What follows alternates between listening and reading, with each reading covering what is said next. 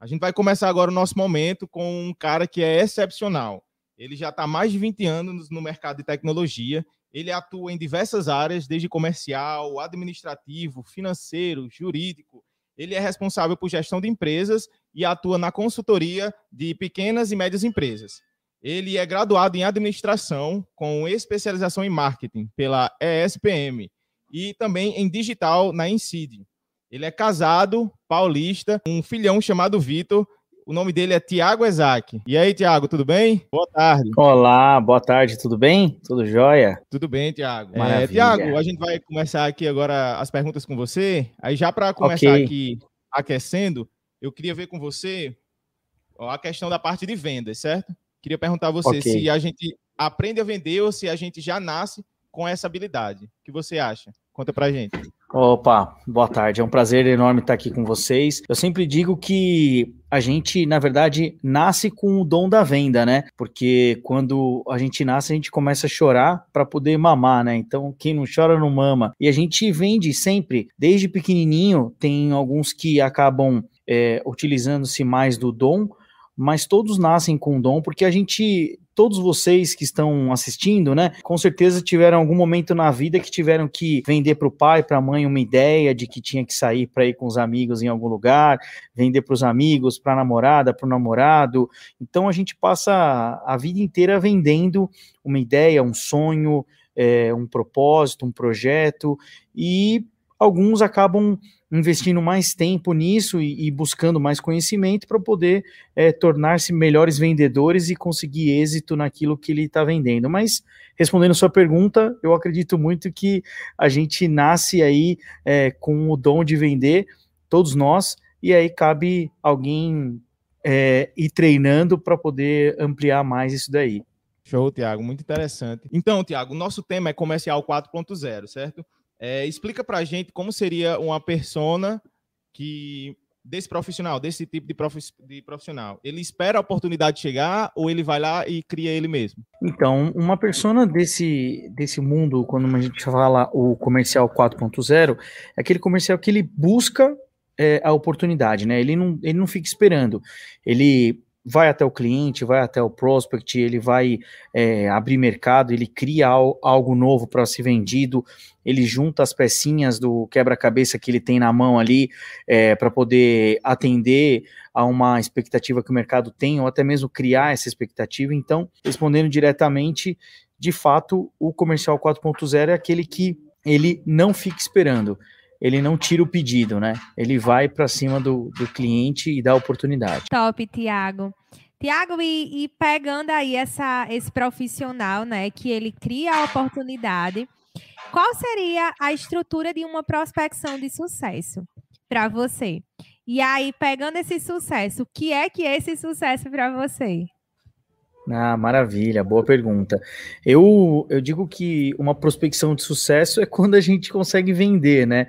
É, mas não só vender, é, criar um relacionamento. Eu acredito muito que é, as empresas são constituídas, sim, é, dois CNPJs, mas no fundo são pessoas relacionando-se com pessoas. Então, para mim, um grande sucesso é quando eu consigo criar uma ponte de relacionamento com, com esse meu cliente e ter uma relação duradoura. E aí eu não vendo só um produto ou só uma solução, eu vendo sempre para ele porque ele acaba muitas vezes me procurando e me indicando também por eu ter resolvido um problema para ele.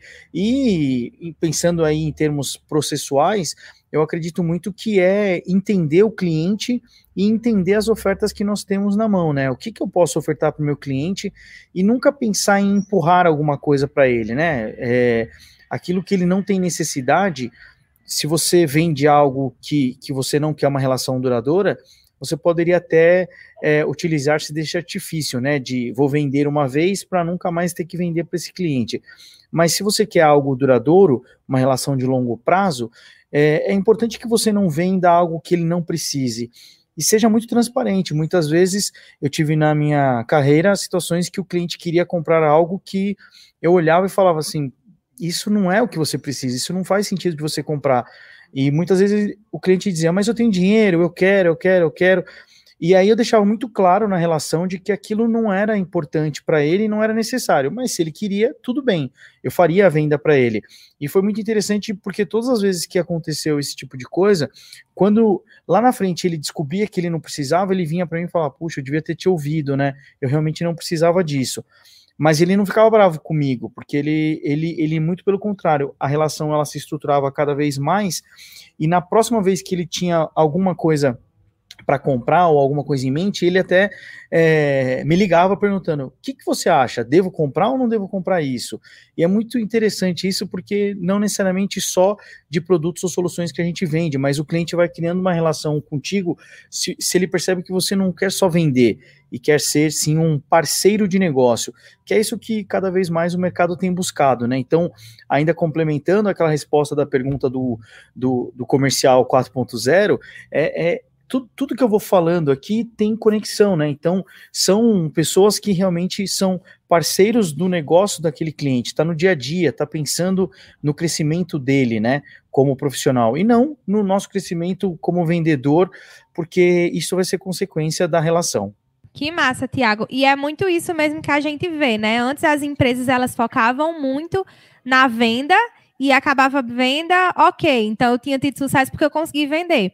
Hoje não, a gente foca muito no relacionamento. Então, o que é que vai além dessa venda, né? É você fidelizar o seu cliente para que ele possa estar tá retornando, possa estar tá falando para outras pessoas, e aí você vai crescendo o seu banco de clientes, né? Digamos assim.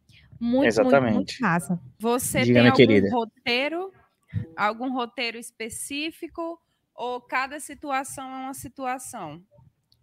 Olha, eu digo sempre assim: é, cada situação é uma situação, mas o meu roteiro é a primeira coisa que vem na minha mente sempre quando eu vou conversar com o um cliente é no que eu posso ajudá-lo. Eu tento seguir esse roteiro, honestamente, assim, o que, que eu posso ajudá-lo? Qual a melhor forma de ajudá-lo? É, às vezes a melhor forma de ajudá-lo é dizer que eu não tenho algo para atendê-lo naquele momento, infelizmente, e até indicar um outro player, se for o caso, um outro produto, uma outra solução.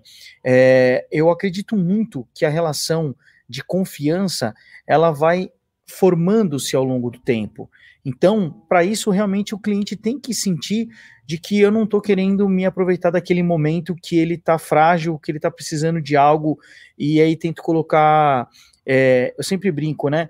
Eu tento colocar uma bermuda num cara que está precisando de uma calça jeans. Não faz sentido. Então é melhor eu falar para ele: olha, não é hora de você comprar essa bermuda. Vamos colocar uma calça jeans aqui e talvez eu não venda calça jeans e eu vou te dizer onde tem uma boa que eu comprei, ou que eu tive experiência, ou se eu também não tive experiência, eu vou falar, não, não conheço. Então, acho que construir essa relação é muito importante, de parceria e de é, cumplicidade com o cliente. E aí, o roteiro que eu sigo é sempre pensando se o que eu estou fazendo está ajudando ou não o meu cliente.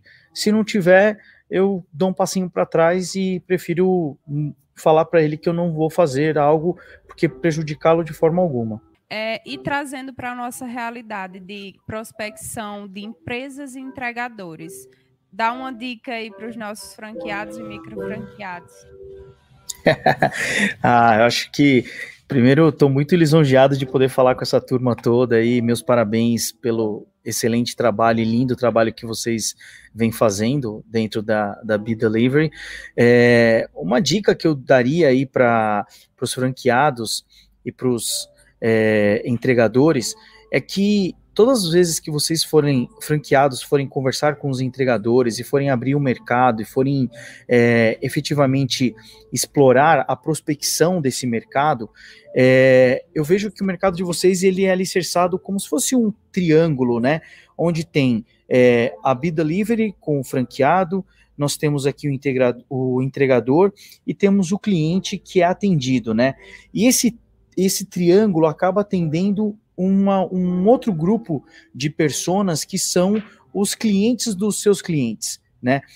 E o que eu acho que eu daria de dica aí para vocês, que é muito importante, quando vocês forem prospectar, não pensem só nesse triângulo, pensem em o que vocês estão ofertando que vai afetar positivamente esse terceiro grupo aqui que eu falei do lado é, que é o stakeholder, que é o cliente do seu cliente. Então, o que eu vejo, né? Se eu pudesse falar o que eu enxergo da BI, eu diria o seguinte: é, que eu vejo que vocês são uma empresa maravilhosa, que chegaram no momento certo no mercado, um momento onde está em plena expansão o mercado, um momento onde é necessário empresas e empreendedores como é, vocês que estão aqui é, ouvindo esse bate-papo, esse bate-bola rapidinho. É, e esse momento que nós estamos vivendo é um momento de transformação, onde essa persona que está aqui, que é o cliente do cliente de vocês, ele, por uma questão pandêmica, não pode sair de casa e ele precisa do remédio dele na mão dele ou alimento na, na, na mesa. Ele precisa muitas vezes ser assistido é, com um produto que ele, por ser ansioso, e isso faz parte de uma conjectura é, mundial, onde o ser humano está cada vez mais ávido por, por é, um produto, um serviço, uma solução. Então, nós temos cada vez menos tolerância é, para receber algo, né? Então, a gente compra alguma coisa e quer receber em meia hora, 40 minutos, uma hora, né? Onde antigamente tudo isso demorava. Imaginem só alguns anos atrás, e não são muito tempo, não, alguns anos, é, quando Ford foi fazer o carro, o Fordinho, e demorava. Então você fazia a encomenda e ele ia lá fabricar. Imagina só para o tempo de hoje, a gente não tem essa paciência, né? A gente quer comprar o carro e quer comprar de manhã e, e, que entregue de manhã, de preferência emplacado, já com, todo personalizado. Então, é, a Be Delivery ela chega justamente para atingir e fornecer soluções para esse público que é extremamente ansioso. Então, se eu pudesse dar uma diquinha aqui, eu falaria assim: parabéns, vocês estão operando num negócio que a gente chama de oceano azul, que, putz, tem muito para vocês crescerem ainda, tem muito mesmo, porque é, as empresas como um todo estão se digitalizando, se modernizando e os clientes estão embarcando nessa aventura do mundo digital, de compras online. A pandemia, eu acredito, é, conhecendo um pouco da Be Delivery, é, olhando de fora, né, deu um baita do impulsionamento para que as vendas aconteçam mais rápido, porque as pessoas ficaram em casa, então elas experimentaram esse mundo digital, era um mundo onde as pessoas tinham vergonha ou tinham medo de entrar nessa plataforma é, digital, de fazer compras, de colocar o cartão de crédito, enfim. Mas a gente vê que o, o, o mercado como um todo está apoiando as pessoas a irem para esse caminho, quer seja com Covid, quer seja até mesmo um, um auxílio do governo no sentido de implementar um PIX, por exemplo, onde faz com que a grande massa da população brasileira comece a experimentar compras, pagamentos digitais de forma tal que tudo isso vai impulsionando e canalizando para que vocês, franqueados, consigam ter aí uma grande pista é, para poder navegar nesse oceano azul. Tiago, é, agora sim, conta para a gente que está aqui. Você sempre atuou na parte do comercial ou você já atuou em outras áreas? Conta aí um pouquinho da sua jornada para a gente. Conto, conto sim. É, eu comecei muito novo a trabalhar, comecei a trabalhar com 13 anos de idade. Trabalhei com uma profissão que hoje eu acho que já nem existe mais, eu era office boy. Eu meio que fazia o trabalho que vocês fazem, né?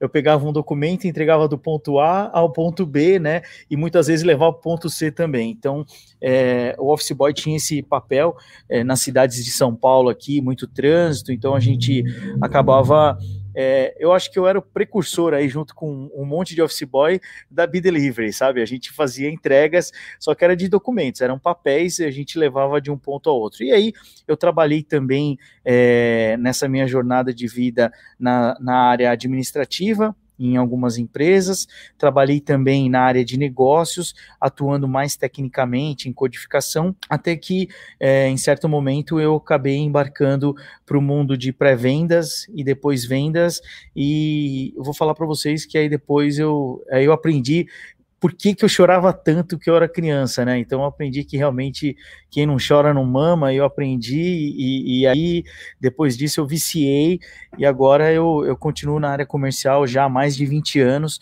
atuando em, em vendas do, dos mais diversos tipos de negócios, porque eu acredito que a venda em si é, é muito similar, né? É, o produto A ou B ou C, enfim. É lógico que recomendo que para cada negócio que a gente entrar para vender, a gente se especialize para saber legislação, saber quais são as regrinhas, é, o que, que a gente está beneficiando o nosso cliente. Então eu trabalho muito nessa, nessa pegada, né? Mas é, não trabalhei só na área comercial, já trabalhei em várias outras e até hoje faço isso. Mesmo estando na área comercial, eu por exemplo, eu tenho uma operação que eu atendo é, uma grande rede de fast food, que ela também é cliente de vocês e a gente é, faz para eles um atendimento em campo, né, nas lojas. Então, se tiver um problema, por exemplo, no menu board da, da loja, a gente que faz a, a manutenção técnica, todo um time nosso espalhado no Brasil inteiro. E eu viro e mexe, estou lá numa loja desse nosso cliente em comum, é, vendo esses menu boards, vendo o pinpad, vendo o caixa, atuando ali no dia a dia e, lógico, comendo também, né, como sempre, é, mas para poder ver a operação no dia a dia. Então, eu não deixo de, de, só porque está no comercial, deixo de atuar no campo, porque eu acho que isso enriquece muito até na, na, nas discussões e no dia a dia do dos nossos clientes. Então eu gosto muito de pôr a mão na massa. Perfeito. Nós temos uma pergunta aqui, aqui para colocar na tela, da, da Dolores. Ela pergunta o seguinte: como saber o limite para o relacionamento com clientes para não nos tornarmos chatos? Recebo turbilhão de mensagens diariamente, é, etc., bem ruins. Então, como é que a gente poderia é, dar um, um, uma resposta para um cliente de uma forma que não seja chata, né? Assim. Sim, sim. Dolores, pelo que eu entendi aqui, talvez, se não for, depois pode falar para as meninas aí, mas você acaba recebendo, você como comercial acaba recebendo um monte de é, milhares, turbilhão de mensagens diárias dos seus clientes, seria isso? É, se for, assim, só para eu estabelecer, né? Como que eu estabeleço um, um relacionamento com o cliente para a gente não ficar metralhando ele de de informação, se for essa via. Se for o contrário, aí depois a gente é, tenta te esclarecer melhor. Mas é, eu, como comercial, eu tento sempre, é, na conversa, perguntar para o cliente qual o melhor canal que ele quer que eu me comunique com ele por incrível que pareça, hoje em dia a gente acha que é, o WhatsApp é a melhor ferramenta do mercado e a gente vai sempre falar pelo WhatsApp, né? Porque a gente ficou meio que acostumado com isso. Eu brinco muito com os meus clientes que às vezes eu pergunto assim: vocês querem ser contactado comigo pelo modo analógico ou modo digital? E o analógico é uma coisa simples, tá, gente? É pegar o celular e ligar para a pessoa, sabe? Se vocês olharem assim, pelo menos o meu número quase nunca mais toca. É muito engraçado isso. Mas mensagem pipoca em todos os meios de comunicação, né? Telegram, Instagram, é, WhatsApp, etc. E aí uma forma que é, LinkedIn e tal. Então uma forma que a gente que eu faço, Dolores, é tentar estabelecer na relação com o cliente até onde eu posso, qual horário que eu posso, porque comercial é meio sem limite, né? É, pelo menos vou falar por mim. Então a gente quer mandar mensagem de 10 da noite pro cara, e aí às vezes o cliente fala: não, não, não, não, não, não topo, Thiago. Então eu tento sempre estabelecer, antigamente, quando a gente podia se encontrar pessoalmente, né? Para falar: olha, qual o melhor caminho que você acha para eu falar com você, para não te incomodar, para não te atrapalhar? É, tem clientes meus, por exemplo, que eles dizem que eles não atendem telefone, que eles só recebem mensagem por texto e não mensagem por voz. Já tem cliente que fala assim, ó, só manda voz, não manda texto não, porque eu não gosto de ler. Ah, tá bom, então mando voz. Então é muito engraçado, sabe? Tem cliente que a gente tem é, uma conexão com, com uma ferramenta chamada Microsoft Teams e a gente é conectado com ele. Então ele fala assim: não, só manda pelo chat do Teams, não manda por outro lugar. Tem cara que fala, só manda pelo LinkedIn. Então para cada cliente a gente vai tentando criar aí qual que é a forma de comunicação com ele. Não existe uma regrinha básica para todos, para falar a verdade, tá? Top, Tiago. É só para apresentar, Dolores é uma das nossas franqueadas, então ela está na parte da gestão e na parte também de acaba recebendo mensagens, né, dos, das empresas mesmo. É, Tiago, outra pergunta para você. Você falou aí da sua jornada, né? Que nem sempre foi na parte comercial. E eu queria que você contasse para a gente uma experiência que você vivenciou, onde você falou: Meu Deus, eu acho que isso não vai dar certo. Pode ter sido na área comercial, mas também com suas outras vivências. E aí, é, quando você falou, meu Deus, não vai dar certo, como foi que você exercitou a resiliência diante dessa experiência? Legal, boa pergunta. É, pensando aqui, uma, uma ocasião que teve na minha trajetória é, profissional, é, eu, em determinado momento da vida, aí, há uns nove anos atrás, mais ou menos, eu assumi é, a responsabilidade por uma região de São Paulo, que é a região de Barueri, o bairro de Alphaville. Então, eu me tornei responsável por essa regional. Essa regional a gente tinha uma série de profissionais dentro de um cliente nosso bem grande e o cliente pediu para a gente montar um escritório na ocasião. É, quando o cliente pediu para montar o escritório, veio a primeira dor de barriga. É, eu não sei se o termo é resiliência, mas dor de barriga eu sei o que é bem, sabe? Dá um friozinho daqueles. E aí é, a gente foi montar um escritório e eu montei um escritório bem tímido. Na época a gente tinha mais ou menos umas 40 pessoas nesse cliente. E a gente foi lá e eu montei um escritório para 66 pessoas. Falei, poxa, se tiver um crescimento aí, tem um espaço para eu poder crescer. Confesso para vocês que depois de três meses que eu comecei a montar o escritório, que tinha que fazer todo o setup e tudo mais, quando a gente se mudou, 66 lugares já não cabiam todo mundo, a gente já estava com 70 pessoas. Aí é um misto de resiliência com empolgação, né? Que você fala, ah, então agora eu vou fazer um de 100 lugares. E aí a gente teve que montar um outro escritório. É, resumo da ópera: essa operação de Alphaville, a gente foi crescendo ela é, de forma muito rápida, onde nós nascemos com 66 posições, a gente pulou para 120 posições, a gente dobrou. E aí agora eu falar um pouco de metragem quadrada, a gente chegou um momento que a gente tinha 400 metros quadrados de escritório. E só foi crescendo, crescendo, crescendo. E aí é, uma dor de barriga ou uma resiliência aí foi quando o cliente é, nos chamou depois de dois anos que a gente estava com, esse, com, com esses escritórios que tinham crescido, né? Ele falou assim: Olha, Tiago, queria te contar uma coisa. Eu vou sair desse prédio que eu tô. O nosso escritório é colado com o prédio do cliente. Eram dois prédios, a gente estava no prédio do lado. Ele falou assim: Eu estou saindo daqui, estou indo para um outro prédio que tem um quilômetro e meio de distância. Só que é o seguinte: se você quiser continuar atendendo a mim, você tem que vir comigo. A primeira resposta que eu falei: Não, vou, pode ficar tranquilo, vamos lá. Mas onde que é o prédio? Aí ele falou: Vou te levar lá. E quando ele me levou no prédio, só para vocês terem uma ideia do tamanho do frio da barriga, é cada andar, prédio não alugava sala, só alugava andar. E cada andar tem 1.800 metros quadrados. Aí eu falei, oh, oh, eu tenho 400 metros, vou para 1.800? Hum, eu acho que não vai dar não, hein?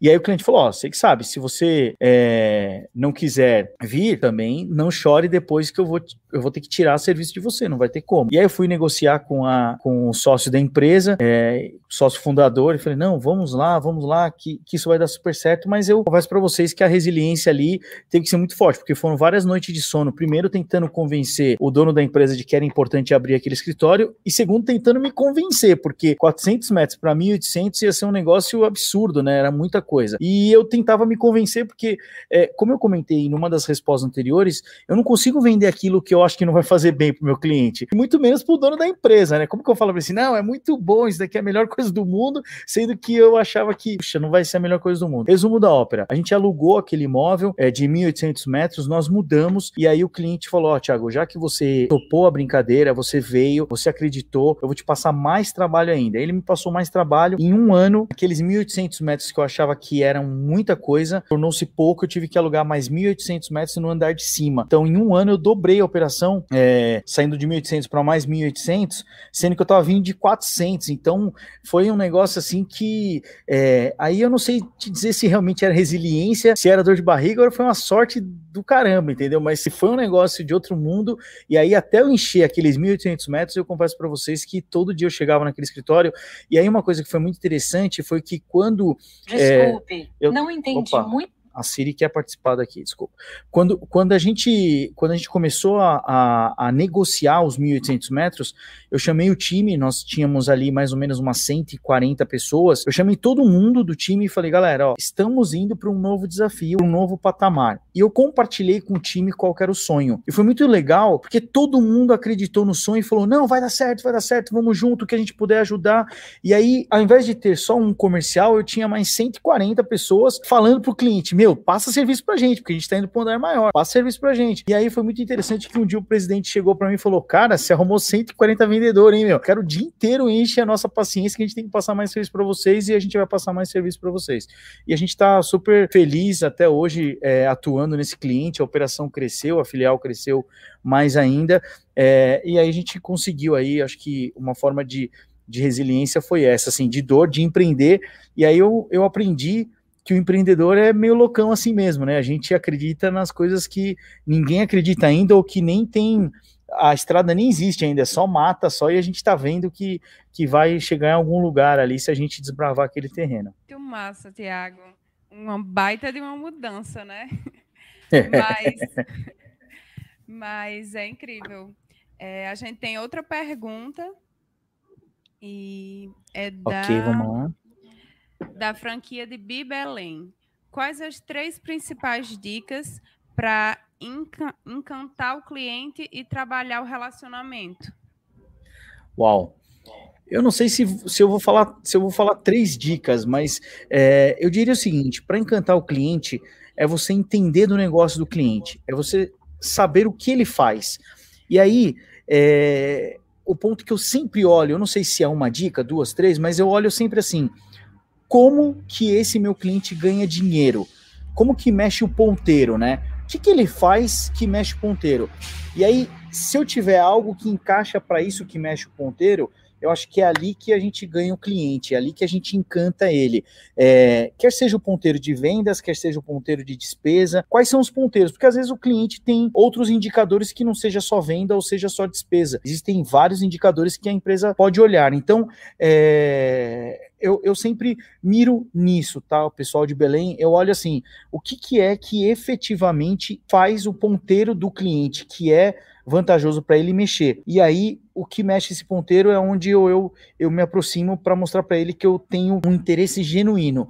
E eu acho que trabalhar o relacionamento, é, então, relacionamento e encantar, é, eu, eu queria usar a palavra encantar no sentido é, dela mais amigável e não pejorativo. Porque existe um encantamento que é falsidade, sabe? Eu só eu, eu, eu, eu faço um show e o cara fica maravilhado e no final eu não vendo nada daquilo para ele. Não é isso a palavra encantamento que eu usaria. Eu usaria um encantar no sentido de deixá-lo maravilhado com algo que a gente está fazendo para ele.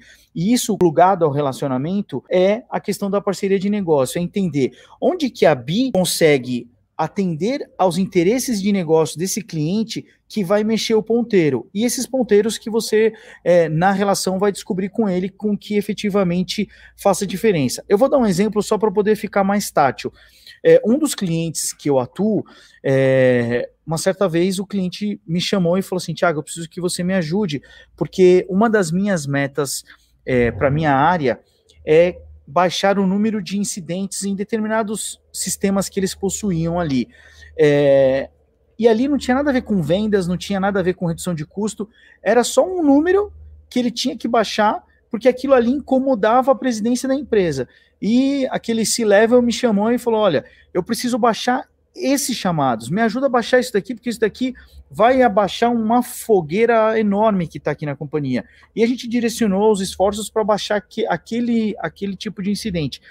E aí, na, na, ocasião, eu lembro que o cliente ele não tinha noção do que, que era. Ele só sabia que vinha chamado, eu não sabia por que vinha e nem de onde vinha. E eu só chamei, na hora que ele me chamou, eu falei para ele: eu vou te ajudar a baixar, vamos descobrir o que, que é, da onde vem, onde que está o, onde está o problema. E a gente, em três meses, atacamos o problema e reduzimos os chamados. É, ele tinha um número grande de incidentes, a gente reduziu 98% dos incidentes. E aí, ele falou assim: agora o ponteiro mexeu para o meu chefe lá em cima e ele está mais satisfeito, e então isso daí me ajudou bastante. E com isso a gente ganhou vários outros projetos para esse cliente. Mas não tinha nada a ver com venda e não tinha nada a ver com custo. Então é só um exemplo que eu quero dar de que. É, conhecer o cliente e é muito engraçado porque vocês da Bi vocês têm a oportunidade de, dentro de um cliente, ter vários clientes. lembra que eu falei que são pessoas, né? Então, dentro daquele cliente, vocês vão ter vixi, um monte de gente. Vai ter a pessoa da, da entrega que que ela tem um, um mindset, vai ter o pessoal de compras que tem outro mindset, vai ter o pessoal do marketing que tem outro mindset, outra coisa na cabeça pensando assim, poxa, por que, que é bom trazer a BI? Ah, é bom porque eu posso dizer aos meus clientes que agora eu faço entregas online.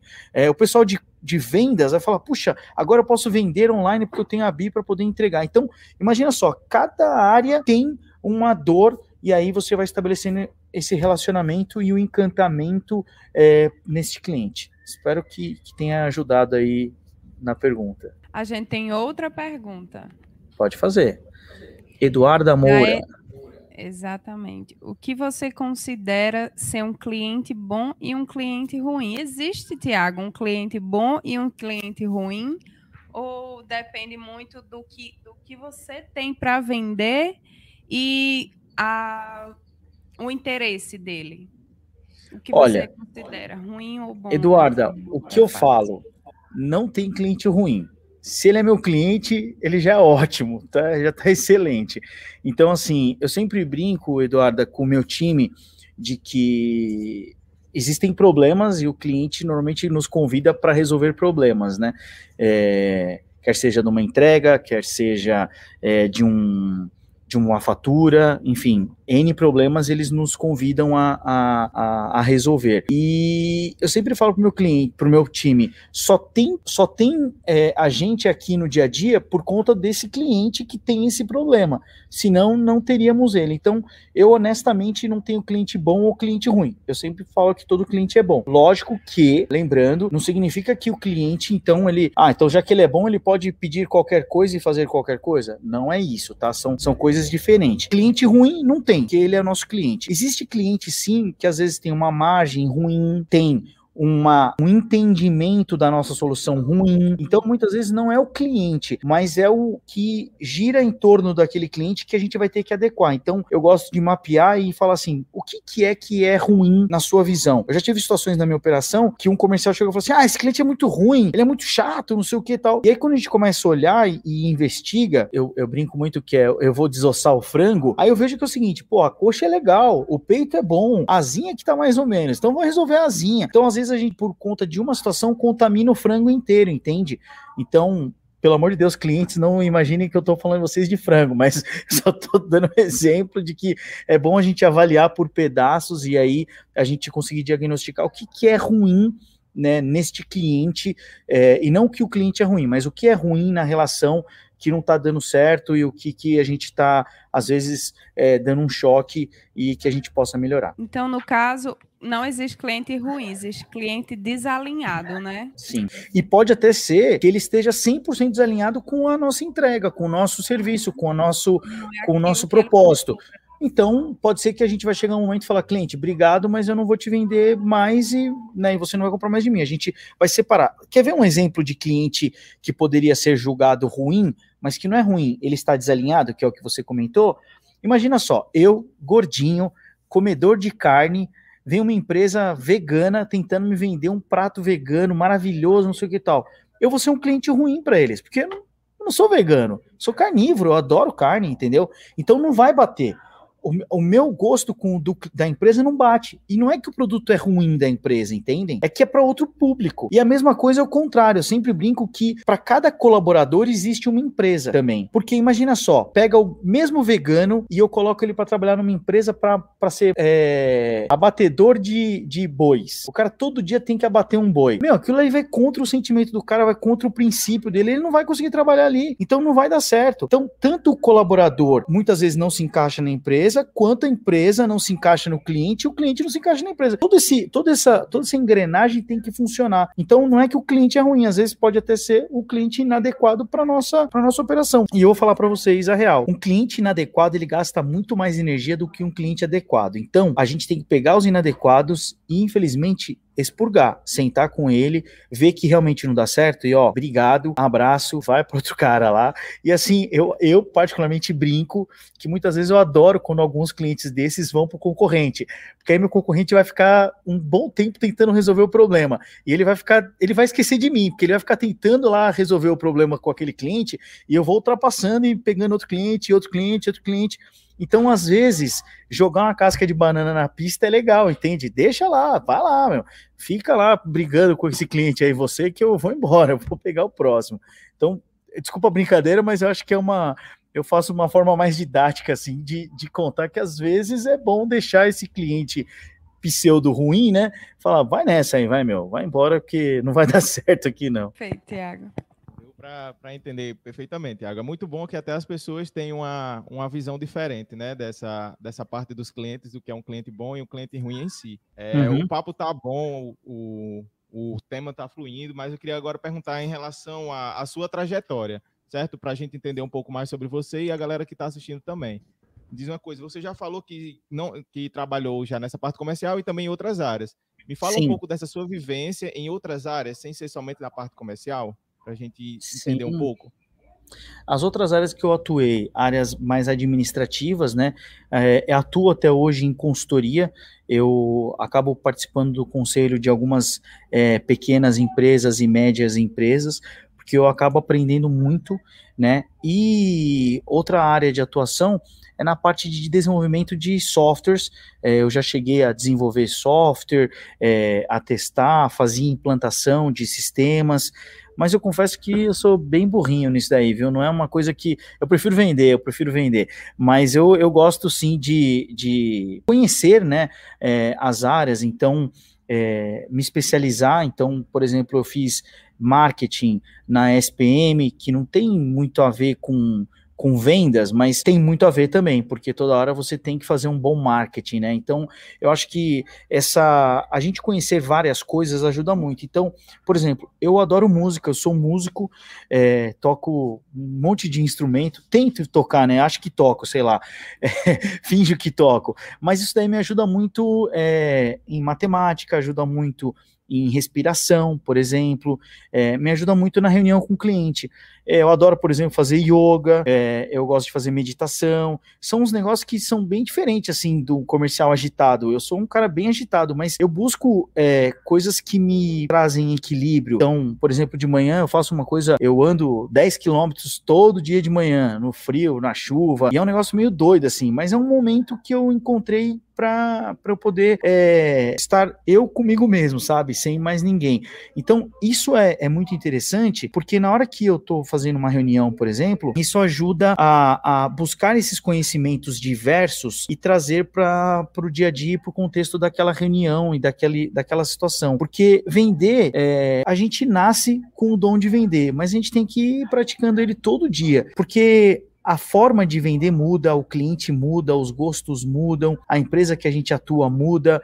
A Bi, com certeza, do que ela nasceu hoje, já tem outros produtos, já tem outras soluções, já tem outras coisas, tem outras na gaveta, tem outras na cabeça, tem outras no forno, né? Então, é, se, se a gente só se especializar em uma coisa, não dá muito certo, não. A gente, uma hora, a gente vai morrer, a onda vai passar e vai, vai nos levar. Então, é, quando eu elenco um monte de atividades que eu faço extra e paralelas, é, eu vejo que tudo isso acaba contribuindo para o profissional que, que eu tento ser no dia a dia, é, justamente porque eu trago dessas outras situações isso daí. Então, por exemplo, eu gosto muito de fazer é, ações é, mais humanitárias, vamos chamar assim, né? Então, vira e mexe, eu pego um fim de semana, um feriado, e vou para o sul do país, para o norte de Minas, para Bahia, é, levar a cesta básica, arrecadar é, roupa. Então é bacana porque eu tento aí convencer um monte de gente de que é bom doar, e eu vou te falar que é mó difícil convencer, a galera não acredita nisso. Tento convencer um caminhoneiro para emprestar o caminhão para a gente poder é, ter, ter um caminhão para levar. Uma curiosidade, né? Assim, eu, poxa, eu tenho carta de moto, tenho carta de carreta, eu já fiz curso de carregar carga explosiva, de carregar pessoas.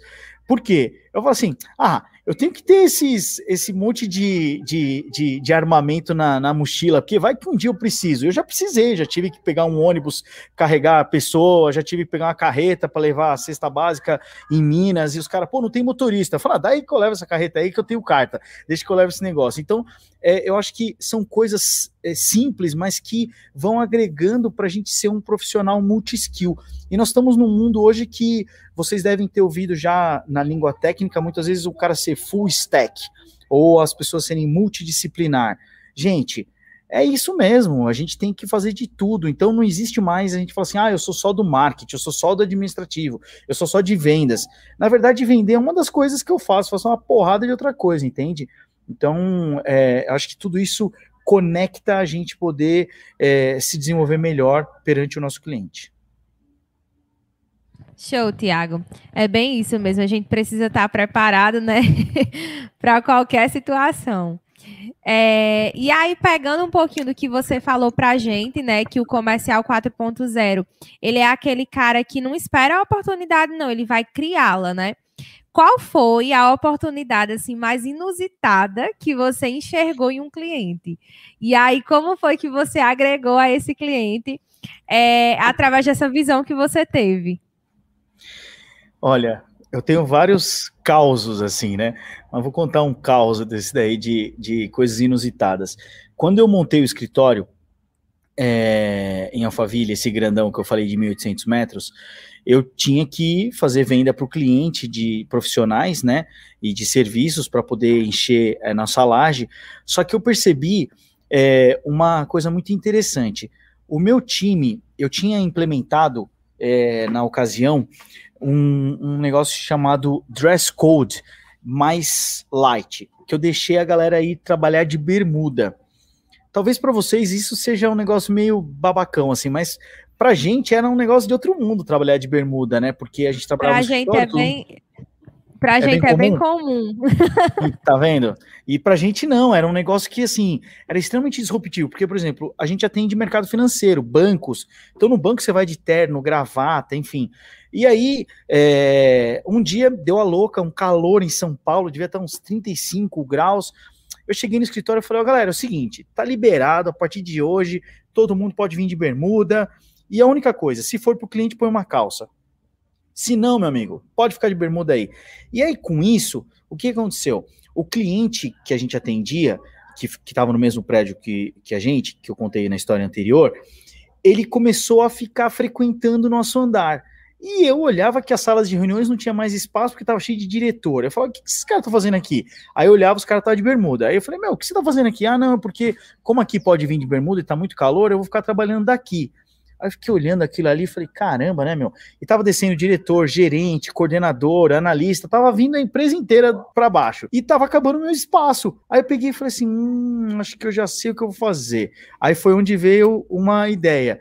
Eu vou vender PA. Eu vou vender PA. O que, que é? Posição de atendimento. PA não era uma posição de atendimento, era uma mesa e uma cadeira, basicamente. Mesa, cadeira. Notebook o cara já tinha. Então eu tinha que vender com energia. Aí a minha rede já era integrada com o do cliente. Então ele espetava o notebook dele e já estava na rede dele. Resumo da ópera, comecei a vender posições de atendimento para o cara. Falei, ah, vou te vender mesa e cadeira. Você pode vir trabalhar daqui. E aí, de um mês para o outro, eu saí de zero, de zero posições que eu tinha para 150 mesas vendendo. Aí eu falei, nossa, esse negócio dá certo, vou vender mais mesa e cadeira. E aí comecei a vender mesa e cadeira para o cliente, eu deixava a mesinha montada lá e ia descendo gente, ia descendo gente, descendo gente. Até um dia que chegou o presidente desse meu cliente, me ligou e falou: Tiago, posso passar aí no seu escritório? Eu falei, pode, vem aí, vem. Ele chegou lá e falou: Meu, eu queria saber o seguinte: o que está acontecendo? O que, que você faz? Que eu procuro meus diretores e os caras nunca estão nos andares nossos. A gente tem 10 andares, você só tem um e os caras não estão nos 10, estão no seu 1. O que, que você faz para eles? Eu falei, ah, sei lá, vem aqui para você ver. Aí levei eles, ele numa das salas que estavam os diretores, estava aquele monte de diretor, e ele estudou, oh, se alguém perguntar, a gente está em reunião com você, tá, Tiago? Falei, não, beleza. Aí chegou o presidente, o chefe dos caras.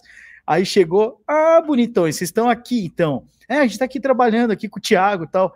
Mas por que, que vocês não vão lá para cima? A gente tem um monte de sala, não sei o quê. Não, não, aqui é muito melhor, aqui é muito melhor, não sei o que e tal. Aí ele olhou para mim e falou: Meu, o que, que, tem de melhor aqui? Você tem um café, um chocolate? O que, que você faz? Eu falei: Não, eu deixo os caras virem de bermuda. Aí ele olhou, todo mundo de bermuda e falou: Ah, é isso? É. Ah, por que vocês não me falaram isso antes? Ah, chefe, não sabia, né? Se podia falar, não sei o quê. Resumo da ópera. O cliente voltou, o presidente voltou, chamou a diretora de RH e falou: olha, pode mandar um comunicado que a partir de hoje está liberado todo mundo usar a bermuda. O meu time adorou a história. Por quê? Porque quando tinha que ir para o cliente, tinha que pôr calça. Lembra que eu falei que tinha que pôr calça? A partir daquele dia, o cara vinha de bermuda e não precisava levar a calça. Tinha até no meu escritório, tinha um lugar que a gente chamava de a cabine do Superman que o Superman, quando ele troca de roupa, né, ele entra numa cabininha. Então, nosso time entrava na cabine para trocar de roupa para ir atender o cliente. Então, era muito engraçado, porque você viu o cara de bermuda, daqui a pouco ele estava de calça, daqui a pouco ele estava de bermuda de novo, ficava trocando de roupa, porque vai no cliente e volta, vai no cliente e volta. E aí, a partir daquele dia lá, o cliente falou: não, pode todo mundo de bermuda lá para o escritório, tá tudo certo. Então, foi uma situação inusitada aí que, que, que eu achei bem, bem interessante e a gente foi uma foi e é uma boa receita nossa vender posições até hoje. Incrível como pequenas coisas fazem tanta diferença, né? E hoje, Verdade. nesse modelo, esses modelos de startup aí é, gigantes, a gente percebe um, um, ambiente bem mais descontraído, mais agradável, né? Não é tão engessado. Eu Exatamente. tenho uma pergunta. Pode fazer. É, voltando à questão da prospecção. Você tem um, um modelo, assim, um ritual antes de encontrar um cliente? Tipo, pesquisar sobre ele ou ver alguma, alguma técnica, alguma coisa? Ou já é muito natural para você, com toda essa ambidestria, essa construção de personalidade muito forte e diversa, você já chega, já conversa e vem só os insights na sua mente para usar com ele? Não, não, não é tão natural assim, não. Eu preciso recorrer ao Google lá. Então, o que, que eu faço? Eu olho no LinkedIn, notícias, é, dou uma acompanhada naquela persona, né? Então, lembra que a gente, quando a gente fala cliente, não é só é, a empresa, é a pessoa, né? Então, por exemplo, eu vou contar um, um case aqui engraçado. Eu fui convidado, e aí, obrigado pelo time da BI que me convidou para fazer esse bate-papo aqui eu acho que esse convite surgiu há um mês e meio atrás, se eu não estiver enganado. Foi através de um relacionamento é, de um colaborador da BI, é, grande amigo meu, que veio passar uma temporada em Alphaville, é, veio de Mossoró, passar uma temporada em Alphaville, a gente fez um baita relacionamento, e ele me ligou perguntando, pô, Thiago, você não quer fazer uma apresentação na BI Delivery e tal, papapá? E aí, olha só, o comercial, né? Eu falei assim, ah, eu faço, não tem problema nenhum. Mas o que, que faz a B-Delivery? Porque eu não conheço. Aí ele foi me contar, quando ele foi me contando, eu falei: peraí, eu acho que eu posso te ajudar, hein, cara. Faz um favor para mim. Eu só faço a apresentação com uma condição. Qual? Que você me coloque diante dos sócios fundadores. Aí eu joguei no Google, tinha uma belíssima reportagem dos três fundadores da B-Delivery. Eu falei, eu quero falar com os três. Eu falei, ah, beleza, tranquilo. E aí eu fiz uma reunião com, com, com um deles, eu estou aqui resumindo, né? E aí foi muito bacana porque a gente na conversa viu que e realmente existiam e existem soluções que nós temos que podem ajudá-los, né? E aí, com isso, na conversa ali, a gente descobriu outra coisa. Um dos três sócios é, conhece o dono da empresa que eu trabalho pela por um podcast. E falou: Puxa, eu queria conhecê-lo. Falei, ah, beleza, então peraí que eu vou ligar para ele e já vou marcar uma reunião. Resumo, a gente falou na sexta-feira de noite, na segunda-feira a gente pôs todos eles em contato, fizeram reunião, a gente bateu um papo e a gente está agora com algumas propostas comerciais aí, viu, Thales? Depois você dá uma olhada na proposta aí. A gente está com algumas propostas com vocês, é, caminhando, e eu acho que é muito bacana de, de integrar esse, essa oportunidade. Então, olha só, de um convite a gente abriu uma oportunidade, e se Deus quiser vai dar tudo certo, eu acho que a gente pode com certeza ajudá-los aí no dia a dia do crescimento da BI. Mas, linkando com a sua pergunta, é, eu fui estudar um pouco quem eram os sócios, o que, que eles faziam, de onde veio, como que foram as ideias, assisti uns videozinhos, e aí quando a gente vai conversar fica muito mais fácil, porque você, o cliente sente que ele está mais familiarizado contigo, porque você sabe a linguagem dele, sabe o que ele faz, é muito ruim você chegar perdido. Aí eu falo assim, que eu nunca cheguei perdido? Ixi, várias vezes, já teve situações do meu time me ligar assim, agora são 12h50, eles me ligaram e falaram, Tiago, entra às três horas numa reunião. Eu entro. Só que aí é o que você perguntou, né, Ellen? Pô, vem alguma ideia? Falou, caramba, de onde vem ideia? Só vou contar um último casezinho rapidinho. Há umas duas semanas atrás, um, um dos meus comerciais me ligaram e falou: Tiago, entra aí numa reunião agora, tem cinco minutos. Eu falei, com quem? Não, entra aí, entra aí, entra aí. E aí eu entrei e eu tô aqui no chat pro meu comercial, meu, o que, que essa empresa faz? O que, que eles fazem? Me conta aí e tal. E aí eles me falaram assim: ah, é uma empresa especializada em ração para animal. Só isso. Eu falei, ah, tá bom. E eu fiquei pensando no que, que eu podia vender de ração para animal no contexto do que eu tenho de ofertas. E eu comecei a contar, tá, eu conversa, pergunto para o cliente as coisas, pá, pá, pá, e tudo que eu perguntava, a resposta era muito diferente do que eu imaginava, né? Falei, que raio de ração que os caras vendem que não bate com nada do que eu tô perguntando e, e, e eu tentando encaixar, né? Aí chegou uma hora que eu falei assim: ah, vou fazer um, uma jornada aqui, vamos imaginar isso, tal, do ponto A para o ponto B, ponto C. Aí a pessoa falou: Tiago, deixa eu te interromper, mas eu acho que você não sabe o que eu vendo, né? Eu falei: eu acho que não. Assim, então, eu vendo ração para animal, mas não é ração de pet, cara.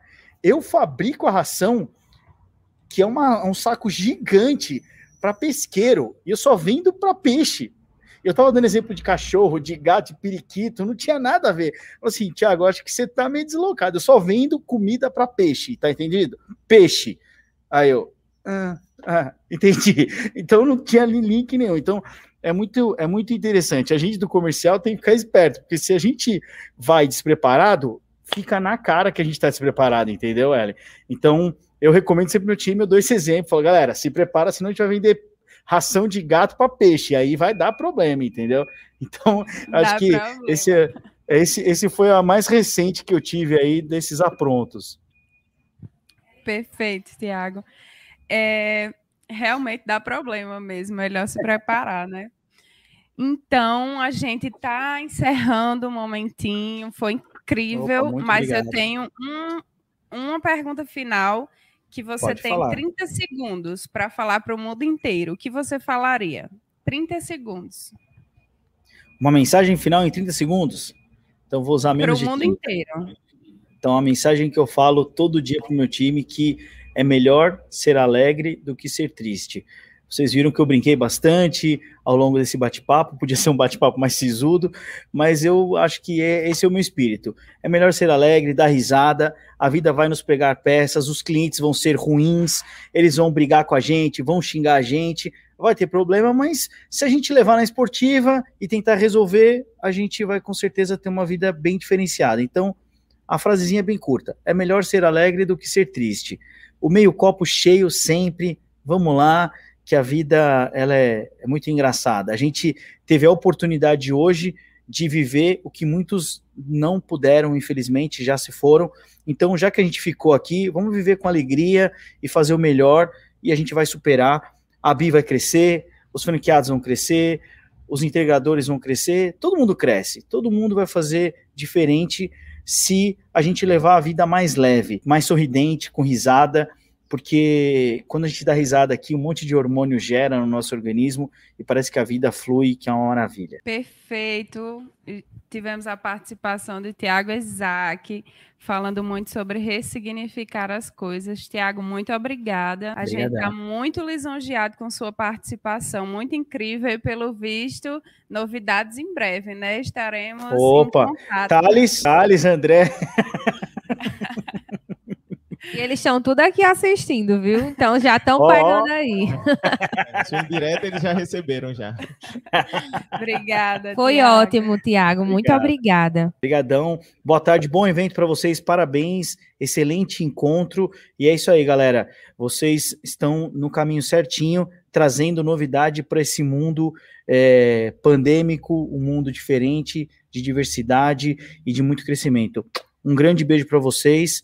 Estou é, à disposição que vocês precisarem, só mandar perguntas aí, a gente vai se falando. Valeu, bom evento. Valeu, Tiago.